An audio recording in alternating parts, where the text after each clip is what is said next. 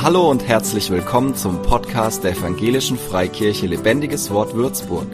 Mach dich bereit für ein neues Wort von Gott für dein Leben. Morgen. Schön euch zu sehen. Äh, mein Name ist Dominik Befer. Ich würde zum Anfang beten. Ja, danke Vater, dass du heilig bist, dass du herrlich bist und dass wir uns zu deiner Ehre heute hier versammeln dürfen, dass deine Kinder so zahlreich sind, Vater, und dass sie durch deinen Geist geeint sind. Ich bitte dich, öffne uns die Augen, öffne uns die Herzen durch deinen Geist, dass wir dich erkennen, dass wir dich erkennen in der Schrift, die wir heute anschauen werden, Vater. Ich bitte dich, dass jeder von uns mit etwas von dir nach Hause gehen darf, mit einer Begegnung, mit einer Erkenntnis, mit einem Dank mit einem Lobpreis oder mit einer Überführung. Ich danke dir dafür, dass du ewig an uns wirkst, dass du uns gerettet hast, weil du ein Erlöser bist, weil du ein Erretter bist, dass du aus Liebe deine Gottheit nicht festgehalten hast und auf diese Welt gekommen bist und uns freigekauft hast. Und dass du weiter an uns wirkst und uns heiligst, dass du eine kranke Kirche gesund machst in einer gefallenen Welt, die stirbt, Vater. Ich danke dir, dass dir allein die Ehre gebührt und deine Ehre, die teilst du mit niemandem, aber du teilst mit uns deine Liebe, deine Herrlichkeit und dein Leben vor allem. Ich danke dir, dass du der Weg zum Leben bist, die Tür.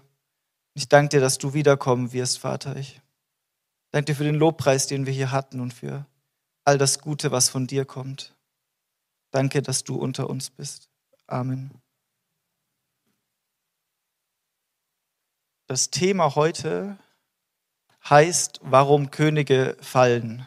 Es ist ein Aufruf, den Herrn zu fürchten. Es gibt eine Menge Könige in der Bibel, die gefallen sind. Ich glaube, wenn wir in uns gehen, kann jeder so eine ganze Seite voll schreiben. David, Nebukadnezar, wir finden das ganze Buch Könige und Chroniken ist voll. Wirklich, da könnten wir lange aufzählen. Wir wollen uns heute einen speziellen König anschauen ist König Salomo, Sohn von König David, kam jung an die Macht. Gott ist ihm erschienen und hat gesagt, ey, was wünschst du dir? Und er wünscht sich Weisheit, damit er sein Volk gut leiten kann. Also ein richtig cooler Wunsch eigentlich. Nichts Selbstsüchtiges, nichts Eigennütziges. Deswegen hat Gott gesagt, es gefällt mir, ich schenke dir das, ich gebe dir diese Unterscheidung von Gut und Böse, dass du dein Volk gut leiten kannst und ich gebe dir noch Ehre und ich gebe dir Reichtum dazu. Und Gott hat ihm wirklich eine riesige Weisheit gegeben. Das Buch der Sprüche, das Buch Prediger sind Zeugen davon. Die findet ihr in eurer Bibel. Lest sie euch durch, vor allem an die jungen Leute. Da drin steckt so viel Wertvolles fürs Leben. Es ist so empfehlenswert, einfach morgens sich ein Kapitel der Sprüche zu nehmen, sich durchzulesen und ihr geht auf jeden Fall einiges weiser in den Tag. Das kann ich euch versprechen aber auch das Buch der Prediger. Dort werden sich philosophische Fragen gestellt. Auch wie passiert es, dass die schlechten Menschen lang und gesund leben und die guten Menschen krank sind und jung sterben? Wie kann das sein? Diesen Fragen, diesen großen Fragen hat sich Salomo in seiner gottgeschenkten Weisheit gestellt und wir haben heute noch Zeugen davon in unserer Bibel. Ja, das größte Werk Salomos war es aber, dass er den Tempel bauen durfte. König David wollte ursprünglich einen Tempel bauen. Gott hat gesagt, ich will nicht, dass du das machst, weil deinen Händen Blut klebt. Du bist ein kriegerischer Mann gewesen. Dein Sohn wird es machen. Und das so war es Salomos größtes Werk, diesen Tempel gebaut zu haben. Halleluja. Und es muss ein herrlicher Tempel gewesen sein.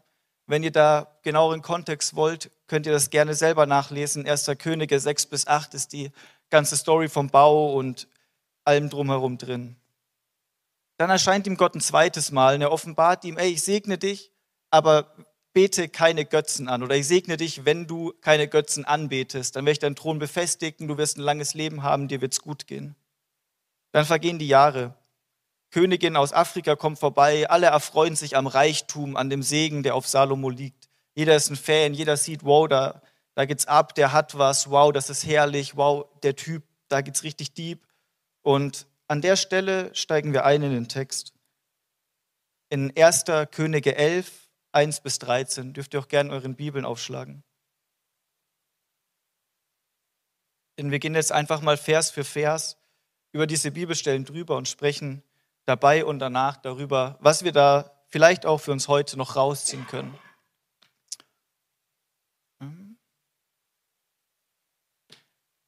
Aber der König Salomo liebte viele fremde Frauen neben der Tochter des Pharao. Moabitische, ammonitische, edomitische, zidonitische und hethitische. Aus den Heidenvölkern, von denen der Herr den Kindern Israels gesagt hatte, geht nicht zu ihnen und lasst sie nicht zu euch kommen, denn sie werden gewiss eure Herzen zu ihren Göttern wenden. An diesen hing Salomo mit Liebe. Wir sehen hier schon, hier werden Begierden mit ganz vielen Frauen in dem Fall gefüllt. Es wird Gottes Gebot missachtet, sich nicht auf fremde Frauen einzulassen. Damit sind Frauen fremder Völker und Religionen gemeint in dem Fall. Denn das Ganze hat Einfluss auf das Herz. Gott erklärt auch, warum nicht. Denn sie werden gewiss eure Herzen zu ihren Göttern wenden. Wir sollen uns nicht mit der Welt vermischen, weil die Welt uns beeinflussen wird. Wir sehen dieses Gebot auch im Neuen Testament. Dort spricht Jesus, lasst euch nicht mit einem Ungläubigen unter ein Joch spannen, denn was haben Licht und Finsternis gemeinsam? Da ist eine Kontinuität in der Bibel, wo Gott sagt, ihr könnt nicht wirklich eins werden, wenn der Geist nicht auch eins werden kann überhaupt. Doch durch Liebe hing Salomo an ihnen. Wir sind fähig zu lieben und wir sind auch fähig, Personen und Dinge zu lieben, die nicht gut für uns sind. Und er hatte 700 fürstliche Frauen und 300 Nebenfrauen und seine Frauen verleiteten sein Herz. Also er war auf jeden Fall jemand, der wusste, wann genug ist, denke ich. Wenn wir was lieben, dann können wir uns maximal damit füllen. Dann ist es manchmal Open End. Ich denke, jeder von uns kennt es. Ob das eine Serie ist, die wir lieben, die dann in einem Rutsch reingeht, ob das unser Lieblingsessen ist, wovon wir kiloweise essen können, wir kennen das. Wenn uns was Spaß macht, wenn wir was lieben, dann können wir uns praktisch endlos damit füllen. Wir sehen hier auch schon einen zeitlichen Übergang vom Vers davor zu dem jetzigen Vers. Er hing an ihnen mit Liebe und nun sind wir angekommen bei und seine Frauen verleiteten sein Herz. Da ist in den Jahren, in der Zeit, in der Salomo ihn, diese Frauen reingelassen hat in sein Leben, was passiert mit seinem Herzen. Als weiser König hätte er das eigentlich besser wissen können. Wir erinnern uns an Simson und Delilah. In diesem Fall hat auch die Verbindung mit einer fremden Frau zu nichts Gutem geführt. Wenn wir weiterlesen, und es geschah zu der Zeit, als Salomo alt geworden war, da wendeten seine Frauen sein Herz anderen Göttern zu, so dass sein Herz nicht mehr ungeteilt mit dem Herrn, seinem Gott war, wie das Herz seines Vaters David. Und das tut weh. Jahre bis Jahrzehnte hat der Einfluss auf ihn gewirkt. Jahre bis Jahrzehnte hat diese Sünde, die er in sein Leben gelassen hat, dazu geführt, dass sein Herz beeinflusst und verleitet wurde, sich von dem wahren Gott wegzuwenden und den Götzen hinzuwenden. Kompromisse machen mit dem Wort Gottes und seinen Anweisungen. Das wird ja nicht so schlimm sein. Wenn ich diese Gefühle habe, dann muss es ja gut sein, oder? Gott will doch, dass es uns gut geht, dass wir uns gut fühlen, oder? Die Bibel ist eh nicht zeitgemäß. Das betrifft nur die Juden und Menschen vor 2000 Jahren. Wir sind heute viel weiter. Wenn du den Feind und die Welt in dein Leben lässt, dann raubt das dir Stück für Stück deine Beziehung zu Gott. Ihm gehört dein ganzes Herz. Gott will dein ganzes Herz. Und Götzendienst betrügt Gott um den Platz in deinem Herzen, der nur ihm zusteht. Gott will nicht seine Ehre teilen mit irgendwem anderen und Gott will dein Herz auch nicht teilen mit irgendwem oder irgendwas anderem. Meistens passiert das auch Stück für Stück. Wir erkennen da oft auch gar nicht so den Zusammenhang. Wir tun eine Sache, wir wissen, dass es falsch ist, wir akzeptieren es und es passiert Stück für Stück in dem Leben. Das ist die Natur der Sünde. Wie bei Salomo. Es geschah zu der Zeit, als Salomo alt geworden war, zwischen diesem jungen Mann, der Gott gesehen hat, zu dem Mann, der Sünde in sein Leben gelassen hat, der dann gefallen ist oder am Fallen gerade ist, da liegen Jahrzehnte dazwischen. Das ist ein langer Prozess, aber Stück für Stück verlieren wir etwas, was kostbarer ist als alles andere. Und selbst wenn dein, dein Vater König David ist, kann es dir passieren. Und auch David ist gefallen, der Gesalbte Gottes, ein Mann nach Gottes Herzen, auch der ist gefallen. Keiner von uns ist sicher davor zu fallen. Weiter geht's. So lief Salomo der Astarte nach, der Gottheit der Zidonier, und Milkom, dem Gräuel der Ammoniter. Er folgt plötzlich den Götzen anderer Völker nach, nicht nur Gott. Und Götzen sind für uns meistens unnormal weit weg. Das sind so irgendwelche Steinstatuen, die vor 2000 Jahren mal Menschen angebetet haben, aber wir wären natürlich nicht so leicht zu beeinflussen, dass wir einen Götzen anbeten würden. Wir würden niemals vor was anderem als Gott unseren Kopf beugen, und doch beugen wir alle unseren Kopf, um auf unser Smartphone zu gucken oder auf andere Dinge. Wir sagen, dass Gott das Wichtigste in unserem Leben ist, aber wir tauschen diesen Platz, diese stille Zeit mit ihm für die belanglosesten Sachen ein. Ich wasche meine Hände da absolut nicht in Unschuld. Manchmal werden wir so kalt und erfüllt von den Dingen dieser Welt, dass Gott nicht mehr den Platz Gottes in unserem Leben hat, sondern wir machen Gott zu der Affäre, bei der wir uns melden, wenn wir merken, dass unsere Hauptgötzen unsere Bedürfnisse eigentlich gar nicht stillen können. Dann melden wir uns wieder bei Gott mit dem, was wir brauchen und wollen, um uns dann wieder unseren Götzen zuzuwenden. Das ist ein Verhalten, das werden wir immer wieder in unserem Leben entdecken und das ist absolut nicht gut. Salomo tat, was böse war in den Augen des Herrn und er folgte dem Herrn nicht völlig nach wie sein Vater David. Es ist böse in den Augen Gottes. Es ist nicht gut in den Augen Gottes. Und er folgte Gott nicht völlig nach wie sein Vater David. Gott möchte, dass du ihm voll nachfolgst. Jesus ist für dich gestorben. Wir hatten in den August, September, da ging es um Jüngerschaft, da ging es um Nachfolge. Und ich glaube, die Essenz davon ist irgendwo, Gott will dein ganzes Leben, er will dein Herz, er will, dass du ihm völlig nachfolgst mit allem, was du hast. Und nicht, dass du in deiner eigenen Kraft vorausläufst und es ihm beweist. Er gibt dir die Kraft dazu, das tun zu können. Er erwartet nichts von dir, wozu er dich nicht befähigt, hundertprozentig. Aber er sagt, ey, diese Entscheidung zu sagen, Gott, ich will dir mein ganzes Leben geben, die wird er nicht für dich treffen können, die musst du selber treffen. Und jetzt geht es richtig ab. Auch baute Salomo eine Höhe für den Chemosh, den Gräuel der Moabiter, auf dem Berg, der östlich von Jerusalem liegt, und für den Moloch, den Groll der Ammoniter. Wir sehen hier auch eine Erkenntnis über diese Natur der Sünde. Sünde bleibt nicht bei dem, wie wir sie in unser Leben gelassen haben, sondern sie steigert sich, das wird immer mehr. Am Anfang ging es noch um einfach fremde Frauen. Jetzt sind wir da angekommen, dass die Hände, die den Tempel Gottes gebaut haben, im übertragenen Sinn, Tempel für Götzen bauen, im übertragenen Sinn. Wie kann das so weit kommen? Das, was wir lieben, das hat Einfluss auf unser Leben. Und wir können nicht zwei Herren in unserem Leben haben. Wir können nicht Gott und den Götzen dienen. Tempel für Chemosh. Es ist absolut nicht nachvollziehbar, wie es so weit kommen, kommen konnte. Chemosh bedeutet vermutlich so etwas wie der Unterwerfer und war ein kriegerischer Gott. Was hat Salomo mit diesem Gott zu schaffen? Absolut nichts. Wofür braucht er ihn? Für absolut nichts. Tempel für Moloch. Der Name kommt von dem Wort, das im Endeffekt Brandopfer bedeutet.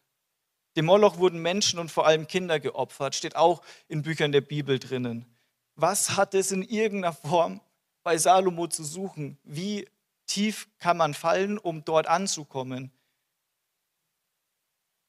Gott fordert, dass wir uns ihm ganz unterwerfen und keinem anderen. Brandopfer stehen für Frieden und Versöhnung mit Gott. Eigentlich. Wir sehen auch, da werden Tiere, da werden andere Dinge werden da geopfert als Menschen. Und es ist wieder eine Perversion, wie die Sünde etwas umdreht, was eigentlich Gott gebührt, wie der Teufel etwas verkehrt. Statt einem Opfer für Versöhnung mit Gott werden im Götzen Menschen geopfert, was der absolute Gestank in Gottes Nasenlöchern sein muss. Und der Gottesdienst der heutigen Tage ist meistens, ist garantiert nicht besser geworden. Sünde, und er zieht auch noch, genau, er schadet nicht nur sich selber. Diese Götzen und diese Tempel, die stehen im Land. Diese Götzen und die Tempel, die betreffen auch alle Leute, die in diesem Land sehen. Der König hat eine Vorbildfunktion. Das sind Menschen, die machen ihm nach. Das sind Menschen, die werden inspiriert. Das, was der König gebaut hat, kann ja nicht schlecht sein, oder? Sünde betrifft selten nur dich, sondern meistens die Menschen um dich herum. Ebenso machte er es für alle seine ausländischen Frauen, die ihren Göttern räucherten, opferten. Wie immer ein bescheidener Mann, nicht nur diese zwei, drei Götzen, sondern wir sind jetzt bei keine Ahnung, was für eine Anzahl von Götzen und oh je. Da wurde der Herr zornig über Salomo, weil sein Herz sich abgewandt hatte von dem Herrn, dem Gott Israels, der ihm zweimal erschienen war. Ja, der ihm gerade wegen dieser Sache das Gebot gegeben hatte, dass er nicht anderen Göttern nachwandeln solle. Aber er beachtete nicht, was der Herr ihm geboten hatte. Er hat sein Herz abgewendet, obwohl, der, obwohl Gott ihm zweimal begegnet ist. Vom Zorn Gottes ist hier die Rede. Wir wissen, dass Gott zornig ist. Wir wissen aber auch, dass durch Jesus Christus wir mit Gott versöhnt sind und Gott nicht mehr zornig auf uns ist. Das bedeutet aber nicht, dass wir weiter in dem Leben leben sollten, indem wir irgendwelche Götzen anbeten und Götzentempel bauen, sondern Gott diszipliniert und erzieht die Kinder, die er liebt. Das ist kein Akt des Zorns, sondern ein Akt der Liebe. Aber es ist trotzdem ein schmerzhafter Prozess, der auch Folgen hat und der ganz, ganz tief gehen kann, wenn wir uns bewusst auf den falschen Weg begeben. Es geschieht aus Liebe, aber es ist nicht angenehm. Aber es ist, aber es ist gut. Und wir brauchen es, weil wir uns von Natur aus, egal wie weise, egal wie gesalbt wir sind, uns immer wieder von Gott entfernen und wir brauchen den Hirten, der uns zurückführt. Wir haben Gottes Gebote bekommen zum Schutz. Zu seiner Herrlichkeit auch. Wir halten Gottes Gebote, weil er gesagt hat, haltet sie. Wir müssen nicht immer den praktischen Nutzen daraus ziehen, obwohl sie immer einen praktischen Nutzen haben. Und unsere Beziehung zu Gott wird geschützt dadurch, wenn wir seine Gebote halten. Wir werden nicht errettet, indem wir seine Gebote halten. Wir können uns nicht den Weg zu Gott hochfeiten. Das konnten wir nicht. Das können wir auch weiterhin nicht. Aber die Beziehung, die wir mit Gott pflegen, die ist abhängig von der Reinheit unseres Herzens. Als ich damals noch Drogen genommen habe, es war unmöglich, mit meinem Vater eine gute Beziehung zu haben, weil sobald wir uns gesehen haben, sagte er, ey, hör doch bitte auf mit den Drogen, lass das sein, das ist nicht gut. Und ich habe immer gedacht, wow, der liebt mich nicht, weil der sagt mir immer nur so ablehnende Sachen aus meiner Perspektive. Bis ich frei wurde von Drogen durch Gottes Gnade, Halleluja. Und seitdem habe ich eine perfekte Beziehung mit ihm. Und ich verstehe, wie schwer das ist für Eltern, wenn sie sehen, dass ihre Kinder was tun, was nicht gut für sie ist. Und dass es schwer ist, dass sie den Schalter ausmachen und sagen, nee, wir ignorieren das jetzt und ich lasse dich weiter den Bach runtergehen.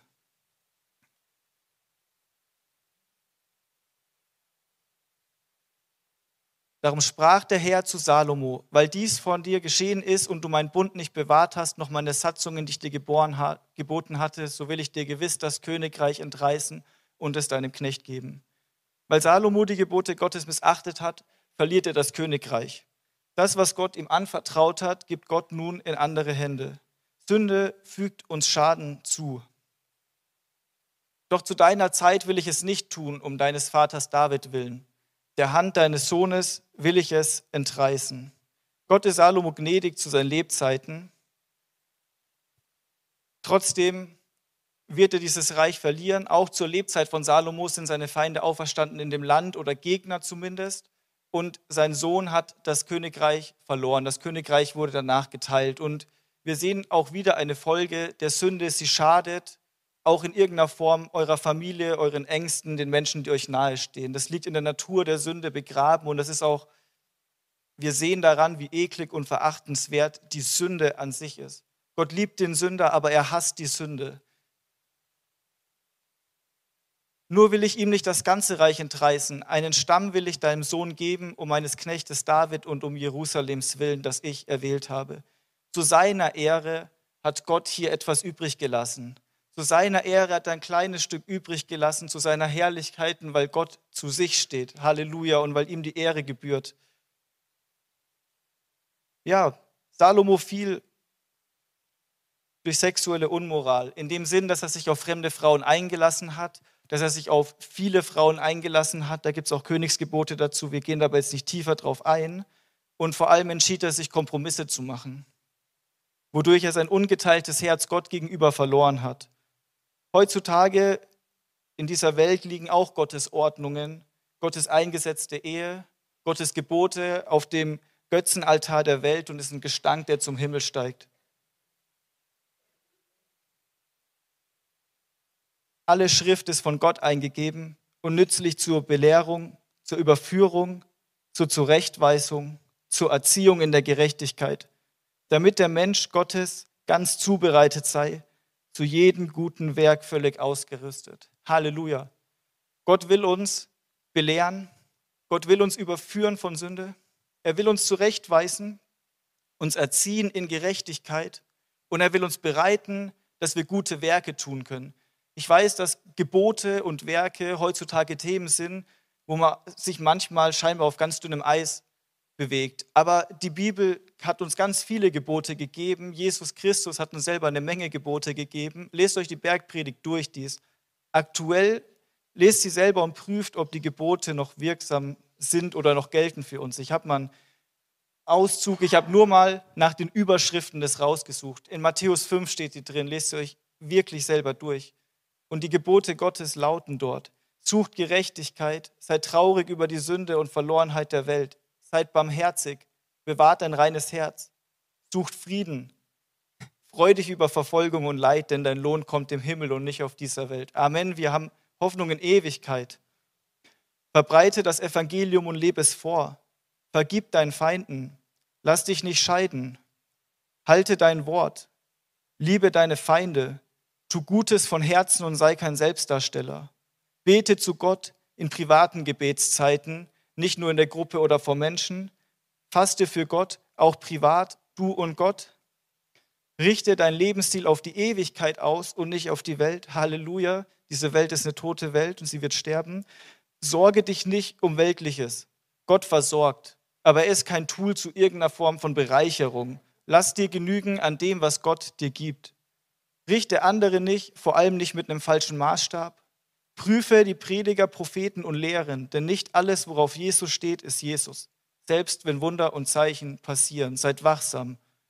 Das steht in der Bergpredigt. Das sind Gebote und Richtungen, Anweisungen, die wir von Jesus selber erhalten haben. Und wir finden zig andere Gebote und Anweisungen im Neuen Testament. Durch die Gnade Gottes, nicht aus eigener Kraft, können wir die halten. Halleluja und weil es gut ist, weil wir befreit sind, haben wir diese Dinge.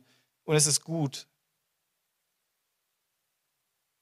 Ich möchte über das Thema Sexualität und Ehe im Neuen Testament reden, über die Unzucht, weil das eben das Thema ist, an dem Salomo hier gefallen ist, weil das ein Thema ist, an dem mehrere Könige gefallen sind, weil es ein Thema ist, was heutzutage so relevant ist wie selten zuvor.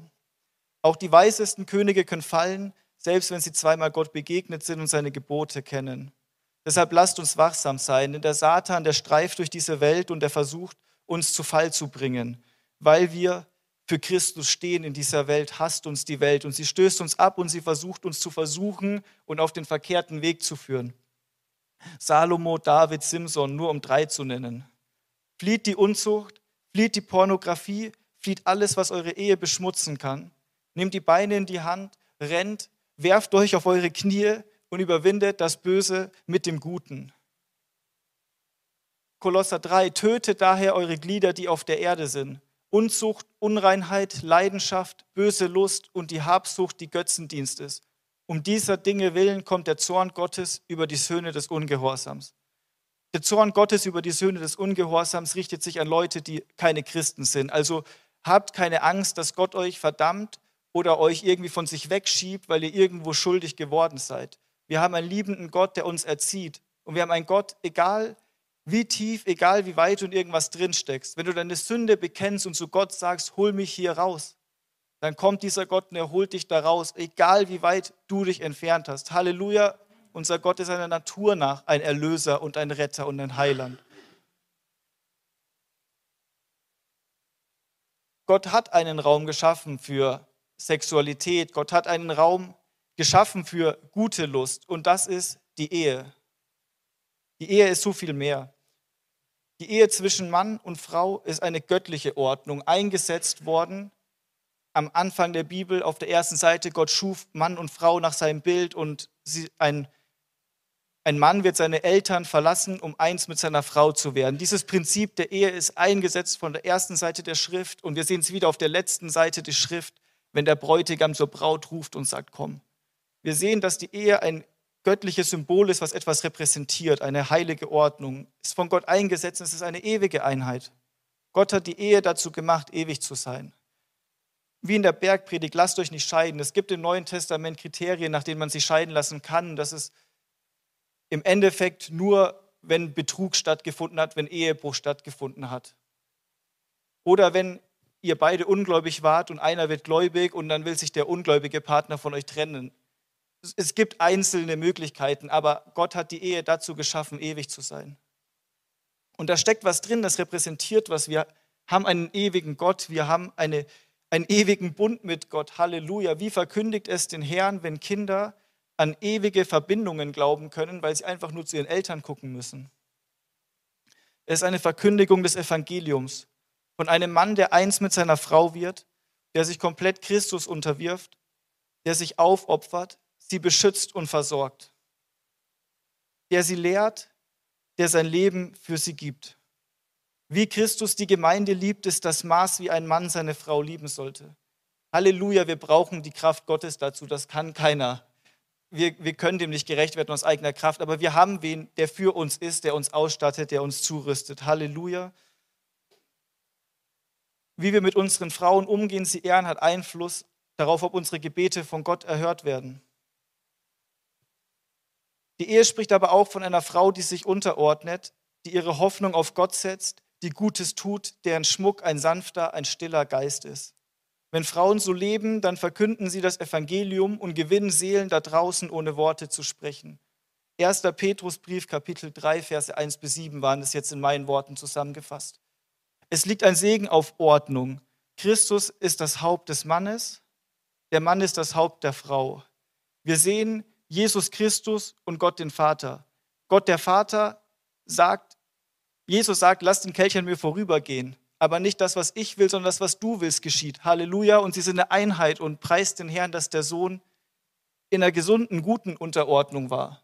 Und das Haupt sucht das Beste für den Leib. Da ist eine Verbindung drin, das geht so, so tief, als dass ich es euch nicht auslegen könnte. Aber ihr könnt es in der Bibel euch selber durchlesen, Gottes Gedanken über Ehe. Halleluja. Ich habe eine Stelle, die ist ein bisschen klein, ihr müsst vielleicht auf euren einzelnen Bibel nachschlagen. Steht in Titus 2, Verse 1 bis 9.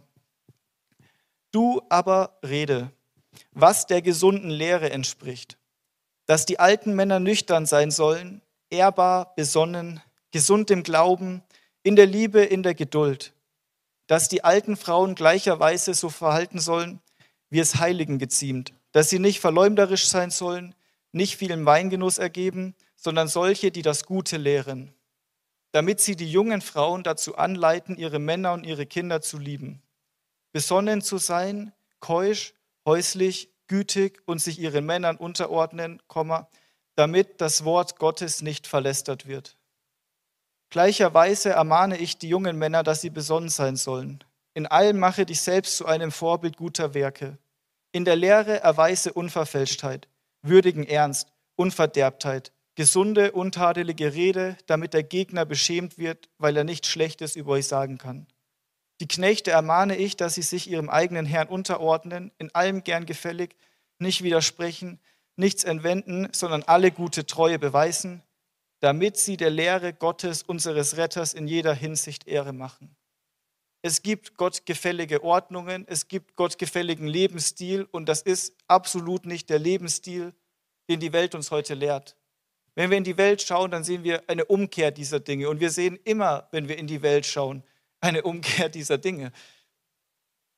Das heutige Schlachtfeld der Welt ist die Ehe, aktuell ganz stark die Rolle der Frau. Das nennt sich Empowerment. Wo werden Frauen heute noch gelehrt, ihre Männer und ihre Kinder zu lieben? Das habe ich lange nicht mehr gehört, wenn ich ehrlich bin. In einer gottesfürchtigen Unterordnung zu leben, das klingt heutzutage wie ein Diss. Menschen in der Welt sagen das, um Leute anzugreifen. Häuslichkeit ist zu einem Zeichen der Unterdrückung geworden. Scheidung und Abtreibungen sind Möglichkeiten, sie sind Symbole der Freiheit. My body, my choice. Es ist doch alles meine Entscheidung. Ich habe doch das Recht dazu. Du kannst dich entscheiden, aber ob es Gottes Idee, Gottes Gebot, Gottes Vorstellung von dem ist, ist eine ganz andere Sache. Und nichts davon spricht einer Frau oder einem Mann den Wert in irgendeiner Form ab. Nichts davon degradiert wen unter wen anderen. Es geht hier nicht um ein Geh mir Bier holen Ding. Es geht um was anderes. Es geht um eine gesunde Ordnung, die den Herrn, die Dreieinigkeit, das Evangelium repräsentiert in dieser Welt da draußen. Halleluja, wenn wir Seelen gewinnen können durch unseren Lebenswandel, ohne Worte, dann lass es uns tun. Wie viele Gespräche haben wir geführt, wo niemand reagiert hat? Wenn wir nur so leben müssen, dann lasst es uns tun. Lest euch Sprüche 31 durch. Da schreibt die Mutter eines Königs darüber, wie eine tugendhafte Frau aussieht. Und diese, das ist eine unnormal starke Frau. Halleluja, preist den Herrn. Wenn solche Frauen unterwegs sind, die kann nichts aufhalten. Halleluja, das ist krass. Und diese Frauen gibt es und die gibt es auch hier in der Gemeinde. Und es gibt einen Aufruf an die alten Frauen, lehrt die jungen Frauen das, was ihr für gut empfunden habt. Lehrt sie das, was ihr in Gottes Ordnungen gesehen habt und leben könnt lehrt sie das, gibt es weiter. Lasst uns einander erbauen, lasst uns einander helfen, wir miteinander, damit wir in dieser Welt bestehen können. Dass wir uns nicht anpassen wie die Welt, sondern an Gottes Wort. Das ist unser Prüfstein. Ehe ist ewig.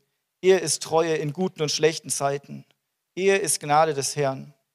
Und die Welt ist im Krieg gegen Gott und gegen sein Volk. Und der Satan weiß, wofür die Ehe steht. Und deswegen setzt er alles daran, sie kaputt zu machen. Und wenn wir die letzten 60, 70 Jahre durchgucken nach Gesetzgebungen und wie sich Familie und die Identität auch der Kinder, die darauf aufbaut, entwickelt haben, dann sehen wir die Auswirkungen von gottlosem Verhalten. Da ist ein Krieg um die Rolle des Mannes, die Rolle der Frau, die Identität der Kinder. Es liegt ein Segen und ein Schutz in der Ehe und in Gottes Ordnungen. Halleluja, wir sind nirgendwo so sicher wie in Gottes Ordnungen, in seiner Gegenwart. Aber Schuld äh, aber Sünde und wenn wir Entscheidungen gegen Gott treffen, dann begeben wir uns daraus. Das ist nicht Gott, der weggeht. Du gehst daraus. Und es wird immer Folgen haben. Blödes Beispiel, wenn ich hier runtergehe und Ben jetzt schlagen würde, was ich niemals tun würde. Und auch meine Sünden bekenne und Gott mir vergibt, weil er ein gnädiger und guter Gott ist, dann hat Ben trotzdem Schmerzen da, wo ich ihn hingeschlagen habe. Das werde ich niemals ändern können. Sünde hat Auswirkungen auf verschiedene Ebenen. Wenn ich wen umbringe, Gott vergibt Mördern. Halleluja, weil er ein guter Gott ist. Aber es hat Auswirkungen und die können wir nicht ändern. Und so hat jede Sünde auch Auswirkungen in der Welt. Und die Ordnungen der Familie zu zerstören, hat zwangsläufig Auswirkungen auf die Familie. Und wir sehen das ganz besonders immer an den Kindern und an den Jüngeren, an den Generationen danach. So wie Salomo, für ihn war es okay in irgendeiner Form. Aber sein Sohn für den sah es schon anders aus. Für das Reich Israel sah es anders aus, was dann passiert ist. Wenn ihr mehr lesen wollt über die Ordnungen Gottes, dann habe ich euch hier einige Bibelstellen aufgeschrieben, die ihr abfotografieren könnt, nur für den Gedanken, damit niemand sagt, das wäre jetzt eine Stelle, die da rausgepickt wurde, sondern die Bibel ist über einige Briefe konstant in dem, was sie über die Ordnungen Gottes in der Familie lehrt und gottesfürchtige Lebenswandel, die Stellung des Mannes und der Frau, die Aufgaben, wie wir einander begegnen sollen. Das ist ein großes Thema für Gott und deswegen sollte es ein großes Thema auch für uns sein. Ist auch nicht nur von Paulus geschrieben, also das ist nicht einer, der diese Message verbreitet, das geht. Wobei es ist einer, es ist der Heilige Geist, der die Schrift eingehaucht hat. Halleluja. Thema Kompromisse und geteilte Herzen. Daran erkennen wir, dass wir ihn erkannt haben, wenn wir seine Gebote halten. Wer sagt, ich habe ihn erkannt und hält seine Gebote nicht, der ist ein Lügner und in einem solchen ist die Wahrheit nicht. Wer aber sein Wort hält, in dem ist wahrhaftig die Liebe Gottes vollkommen geworden. Daran erkennen wir, dass wir in ihm sind. Wer sagt, dass er in ihm bleibt, der ist verpflichtet, auch selbst so zu wandeln, wie jener gewandelt hat. Halleluja, wir haben im neuen Bund Gebote bekommen. Die Bibel sagt, du sollst aus Liebe zu Gott seine Gebote mit deinem Herz, deiner Kraft, deinem Denken, deiner Seele halten. Und natürlich ist es mal wieder menschlich nicht machbar. Aber wir haben Gott auf unserer Seite und sein Heiliger Geist, die Kraft Gottes ist mit uns, die ist in uns, wir sind Teil von seinem Leib. Wir haben Gott auf unserer Seite, das zu tun. Aber wir können nicht Gott und die Welt lieben. Wir können nicht unter der Woche uns dienen und am Sonntag hier mal zwei Stunden Gott dienen. Das funktioniert nicht. Der Heilige Geist, der lehrt uns. Er zeigt uns Jesus, wenn wir die Bibel lesen. Er führt uns im Alltag, er verändert unser Denken und er lehrt uns, Gottes Gebote zu halten. Er zeigt uns Sünde und Verfehlungen in unserem Leben und er trennt uns in einem schmerzhaften Prozess davon. Aber es ist Teamwork. Wir haben die Möglichkeit, Gott und dem Heiligen Geist zu widerstehen. Jeder kennt es, dass die Stimme in dir sagt, boah, das ist keine gute Idee und du sagst, es ist mir jetzt egal und ich gehe trotzdem. Und wir haben auch alle die Erfahrung gemacht, dass es nicht wirklich gut war, diese Entscheidung zu treffen. Der Heilige Geist tröstet dich. Er spendet dir Frieden und Ruhe. Wenn du in der übelsten Krise steckst, weil die Welt dich hasst und versucht, dich von Jesus wegzubringen, findest du Frieden und Ruhe in ihm, wie nichts und niemand anderes auf der Welt dir Frieden und Ruhe geben könnte. Der Geist überführt dich immer auf Basis der Schrift. Das, was in dem Buch steht, ist wahr und der Geist Gottes wird niemals einen Kompromiss mit seinem eigenen Wort tun. Halleluja, das ist Gottes Wort. So unterwerft euch nun Gott, widersteht dem Teufel, so flieht er von euch. Naht euch zu Gott, so naht er sich zu euch. Reinigt die Herzen, ihr Sünder, und heiligt eure, reinigt die Hände, ihr Sünder, und heiligt eure Herzen, die ihr geteilten Herzen seid.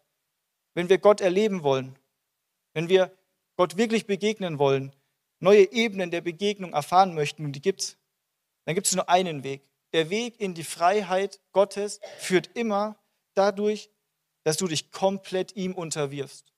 Dass wir sagen, nicht mein Wille geschehe, sondern dein Wille geschehe, ist immer die Tür des Herz Gottes. Es ist immer die Reaktion, die kommt, wenn wir Gott begegnen und begegnen wollen. Wenn wir uns Gott unterworfen haben, dann können wir dem Teufel widerstehen.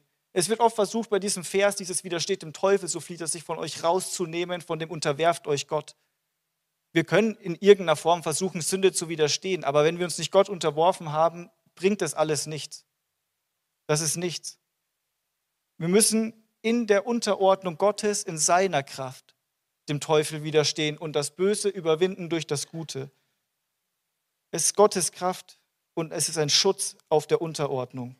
Und wenn wir dem Satan widerstehen, so wie Jesus Christus in der Wüste, er hat sich Gott untergeordnet, er war Gott gehorsam, er hat Schrift zitiert und dann ist der Teufel von ihm geflohen in der Versuchung. Gott schafft immer einen Ausweg aus jeder Versuchung. Halleluja, das ist eine Zusage Gottes. Nicht, nichts wird unser Vermögen übersteigen, aber die Grundlage wird mit hoher Wahrscheinlichkeit sein, unterwerf dich ganz Gott. Wenn wir sagen, Gott, ich will, dass du es tust, aber ich will es auf meine Art machen, das klappt nicht. Wir können uns Gott nahen. Wir können stille Zeit mit ihm machen. Wir können wirklich ins Gebet gehen, ihm begegnen. Wir können wirklich mal Zeit nehmen, seine Schrift zu nehmen, seinen Worten darüber meditieren, mal so einen Vers zu nehmen und sagen, naht euch zu Gott, so naht er sich zu euch. Wirklich darüber gehen, wirklich meditieren, nachzudenken, wirklich die Schrift kauen und runterschlucken, Halleluja wirklich mal Gott näher kommen auf dem, was er uns gegeben hat. Das ist seine Schrift und sein Geist. Jeder von euch kann diese Bibel lesen und verstehen, weil der Geist Gottes in euch wohnt und der Autor kennt das Wort. Halleluja. Naht euch zu Gott, so naht er sich zu euch.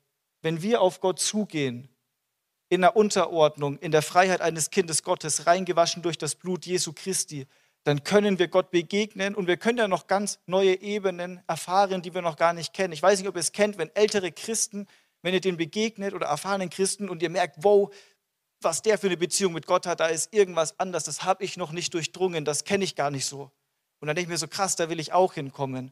Und es ist gut, so wie es jetzt ist, es ist schön, aber ich weiß, dass es Dinge gibt und es ist natürlich in Beziehung, dass je mehr Zeit du miteinander verbringst, desto besser lernst du dich kennen. Naht euch zu Gott, so naht es sich zu euch, weil keiner von uns kann Gott finden. Der muss zu uns kommen. Aber der guckt, ob du auf ihn zugehst. Der zwingt sich dir nicht auf. Reinigt die Hände, ihr Sünder. Halleluja. Wenn du Sünde in deinem Leben hast, dann sag dich los. Lass es sein. Da ist keine Verdammnis in Christus. Da ist eine liebende Hand, die sagt, komm, ich hol dich da raus. Du musst die Hand nehmen. Aber dafür musst du das, was du für dich da behalten wolltest, ins Feuer legen. Das muss weg. Wenn du Sünde in deinem Leben hast, wirf sie raus. In seinem Namen ist Kraft. Er gibt dir die Kraft, das zu tun. Das fällt uns so schwer. Mir tut, fällt es schon schwer, wenn ich weiß, ich soll ein Computerspiel deinstallieren, weil es zu viel Zeit kostet. Das ist ein Kampf in mir. Aber Gott gibt mir die Kraft. Ich weiß, es ist ein komisches Beispiel für viele wahrscheinlich, aber es war. Heilige dein Herz. Heiligt eure Herzen, die ihr geteilten Herzen seid. Wir sind so anfällig dafür, ein geteiltes Herz zu bekommen, weil einfach uns gefallen Dinge, wir sehen Dinge, die Welt, die funkelt. Wir wollen Dinge, wir wollen unser Herz teilen lassen. Wir laufen so durch die Welt. Aber wirf die Götzen raus. Und wenn du in dich gehst, dann weißt du, was in deinem Leben deine Götzen sind. Das sind wie bei mir die Computerspiele. Wenn man mich fragt, wovon kannst du dich trennen, dann würde ich sagen, von allem, aber nicht davon erstmal. Bis der Herr mich dann dahin führt, dann weiß ich, das ist mein Götze. Und dann beginnt der Prozess. Dann bereitet mich Gott darauf vor, das rauszuwerfen. Er gibt mir die Kraft. Heilige dein Herz, wirf die Götzen raus. Wenn es geistlich ist, sprich dich los. Wenn es physisch ist, wirf es weg. Wenn es digital ist, dann deinstallier es. Blockier die Seite.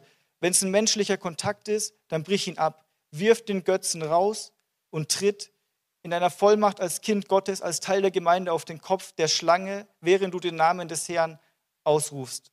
Der Prozess ist vielleicht hart. Und deswegen haben wir hier Gemeinschaft, deswegen sind hier Menschen, deswegen gibt es hier Kleingruppen, deswegen gibt es hier Gebet, es gibt Seelsorge. Geht auf wen zu, von dem ihr denkt, er wäre in irgendeiner Form vertrauenswürdig und sagt, ey, kannst du mich begleiten in dem Prozess? Vielleicht kann euch auch zu wem führen, der euch da begleiten kann. Halleluja, dafür ist Gemeinde da. Wir sind nicht hier, um kurz eine Predigt zu hören, um ein bisschen Lobpreis zu machen. Wir sind eine Gemeinde, eine Gemeinschaft und wir, wir sind eins durch das Wort, durch Jesus Christus, der uns erkauft hat. Und wir sollen einander lieben, jeder den anderen höher achten als sich selber und einander dienen, indem wir füreinander da sind, in guten und in schlechten Zeiten. Und wir treten dich dann nicht, weil du sagst, ey, ich habe hier diese Sünde und ich bin gefallen. Wir halten dir die Hand hin. Und mit der Kraft Gottes verurteilen wir dich nicht dafür, obwohl keiner von uns die Sünde lieben will. Der Prozess ist hart, aber such dir die Gemeinschaft. Und es ist möglich. In Jesus Christus ist Freiheit von allem. Es gibt nichts, was wir jemals als Teil unserer Identität akzeptieren sollten, weil wir sagen, ich komme da einfach nicht raus. Da, wo wir sagen, ich komme nicht mehr raus, das ist, da fängt Christus erst an. Seine Kraft ist größer. Deswegen lasst uns wachsam sein, die Dinge rauswerfen, die Tore zumachen. Auch für alles, was in Zukunft kommt. Alles muss sich am Wort Gottes und an der Ewigkeit messen. Halleluja. Denn wir leben nicht für uns, sondern für uns und durch den, der uns errettet hat. Der alles hält durch die Macht seines Wortes, den Beginner und Vollender des Glaubens, Alpha und Omega, Halleluja, der den Preis bezahlt hat und der herrscht von Ewigkeit zu Ewigkeit, von Herrlichkeit zu Herrlichkeit, der vorausgegangen ist, um uns dann eine Wohnung zu machen und der Gutes für uns im Sinn hat. Halleluja, der, der wirklich unser Bestes will, der eine, der es wirklich will und der es bewiesen hat durch Tat. Halleluja, unseren gekreuzigten Herrn Jesus Christus. Ihm sei die Ehre. Ich möchte beten zum Abschluss Dankbarkeit für seine Gnade und sein Werk aber auch um Befreiung von dem, was uns schadet.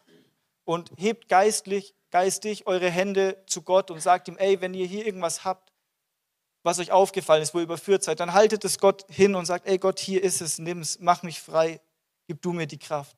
Und vertraut auf einen Gott, der wirkt und der echt ist. Ja, Vater, ich, ich danke dir für dein Wort, ich danke dir für deine Gnade, für das, was du für uns getan hast am Kreuz für den Preis, den du bezahlt hast.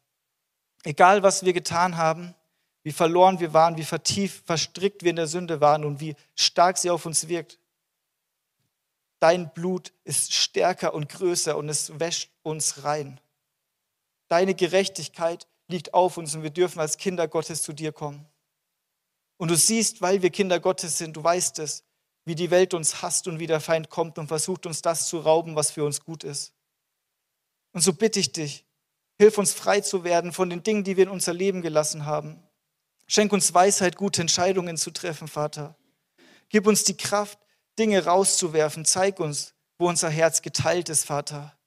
Hilf uns, frei zu werden. Mach du uns frei durch deinen Namen, Jesus Christus. Halleluja. Reinige unsere Hände, heilige unsere Herzen. Führe uns in eine Ordnung, in eine Unterordnung mit dir, Papa. Lass uns dir näher kommen. Halleluja. Bitte dich, bereite du uns vor, tu du dein Werk an uns, heilige uns, bis du wiederkommst. Ich danke dir für dein Werk, das du tust und dass wir ein Ausdruck deiner Herrlichkeit auf dieser Welt sind. Ich danke dir, dass unser Leben eine Art der Verkündigung in dieser Welt ist. Dir sei die Ehre in Ewigkeit. Amen.